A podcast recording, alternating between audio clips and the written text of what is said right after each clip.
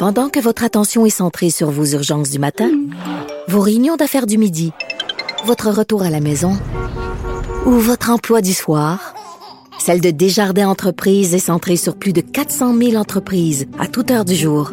Grâce à notre connaissance des secteurs d'activité et à notre accompagnement spécialisé, nous aidons les entrepreneurs à relever chaque défi pour qu'ils puissent rester centrés sur ce qui compte, le développement de leur entreprise.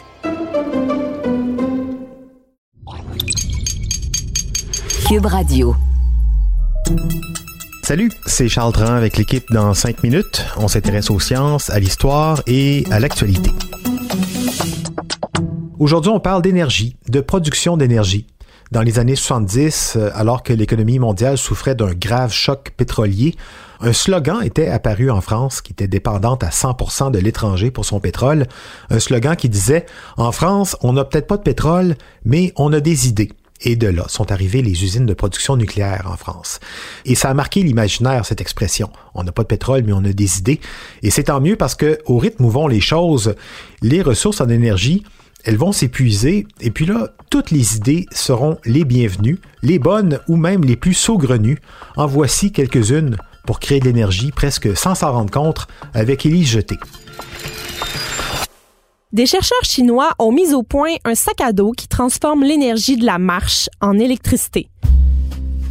Des sacs à dos capables de générer de l'énergie, c'est pas la première fois que quelqu'un fabrique ça. Mais avant, ils étaient relativement inefficaces, disons-le comme ça. La puissance était assez faible. Le nouveau prototype chinois, lui, produit assez d'électricité pendant qu'on marche pour alimenter une montre électrique. Selon l'étude de Zhong Linwang et Jia Cheng de l'université Tsinghua en Chine, cette source d'énergie pourrait avoir le potentiel d'être une source d'alimentation à petite échelle pour des systèmes GPS et d'autres appareils du genre. Le sac est suspendu sur des rails coulissants qui lui permettent de monter et descendre avec une paire de cordes en caoutchouc sur un système de poulies. Ça fait un peu le même effet qu'une suspension de voiture et ça réduit l'impact du sac à dos sur la personne qui le porte d'environ 21 le contenu du sac est comme en suspens grâce au mécanisme et ça allège le tout pour la personne qui marche. Lorsqu'on marche, le centre de masse du corps monte et descend et un sac à dos ordinaire se déplace avec ce centre de masse.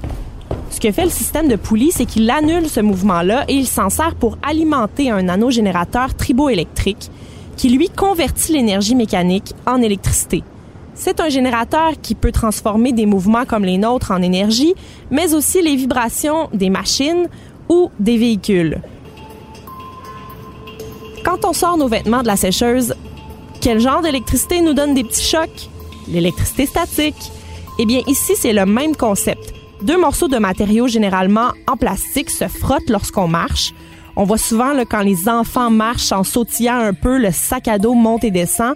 Eh bien, ce sont ces mouvements-là à basse fréquence qui créent la charge statique. Cette charge est ensuite récoltée et peut être utilisée pour charger des appareils de faible puissance. Au bout du compte, ça nous ferait un sac à dos plus léger et plus efficace pour charger plein d'affaires. Ça serait pas plate d'avoir ce genre de sac pour partir en expédition avec une tente, un sac de couchage et trois jours de bouffe sur le dos.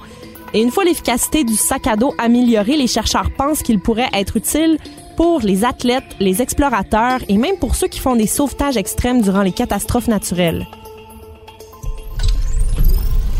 Les nanogénérateurs du sac sont peu coûteux et surtout ils permettent d'utiliser de l'énergie qui autrement serait gaspillée. Hein. On s'est jamais servi de ça, cette énergie-là qu'on a dans notre dos pendant qu'on marche.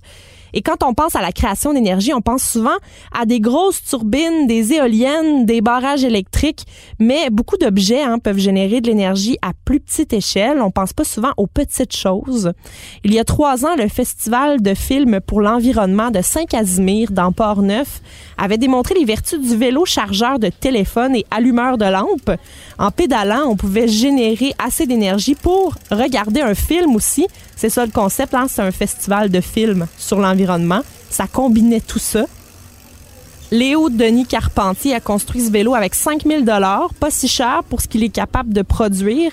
Le moteur roue génère de l'électricité à partir des coups de pédale. L'électricité est ensuite emmagasinée par une batterie de bateau située dans une boîte devant le vélo qui est reliée au projecteur. Le vélo alimente aussi une prise de courant 12 volts pour qu'on puisse brancher un autre appareil.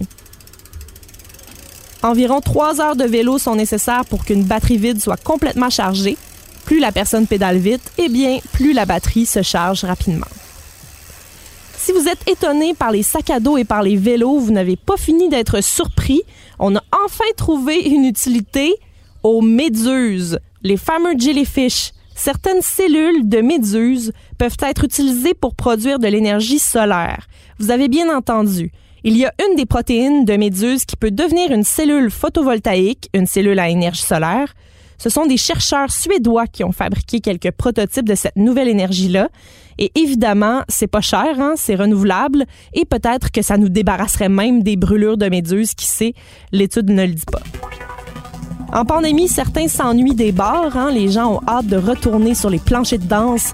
Mais de manière générale, aller danser le vendredi soir, ça n'a jamais été considéré comme particulièrement bénéfique pour la société, encore moins pour l'environnement.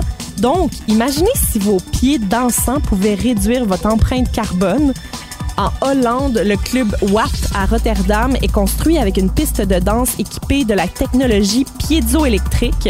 Cette technologie utilise des cristaux qui créent une étincelle lorsque la pression est appliquée. De cette façon-là, toutes les vibrations liées à la danse deviennent une mine d'énergie potentielle qui peut être renvoyée dans l'alimentation électrique du bâtiment.